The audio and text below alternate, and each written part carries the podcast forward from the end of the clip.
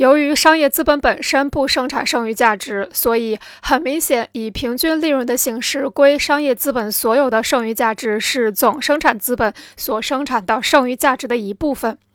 很显然，商人的利润只能从自身的商品价格中获得。就产业资本家而言，他的商品的出售价格与购买价格之间的差额，就等于商品的生产价格和它的成本价格之间的差额。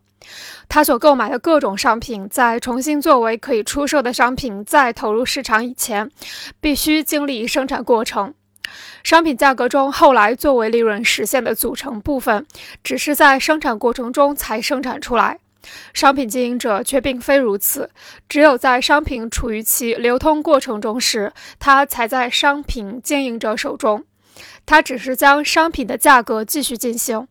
因此，不会使商品经历任何能够重新吸收剩余价值的中间过程。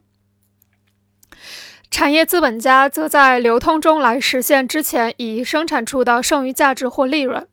相反，商人不仅要在流通中并通过流通来实现他的利润，而且要在流通中并听并通过流通来获取利润。然而，这一点必须通过以下方式来实现：商人将产业资本家按商品价值卖给他的商品高于他的生产价格出售，即对商品价格实行名义上的加价，使商品的名义价值超过它的实际价值而获取利润。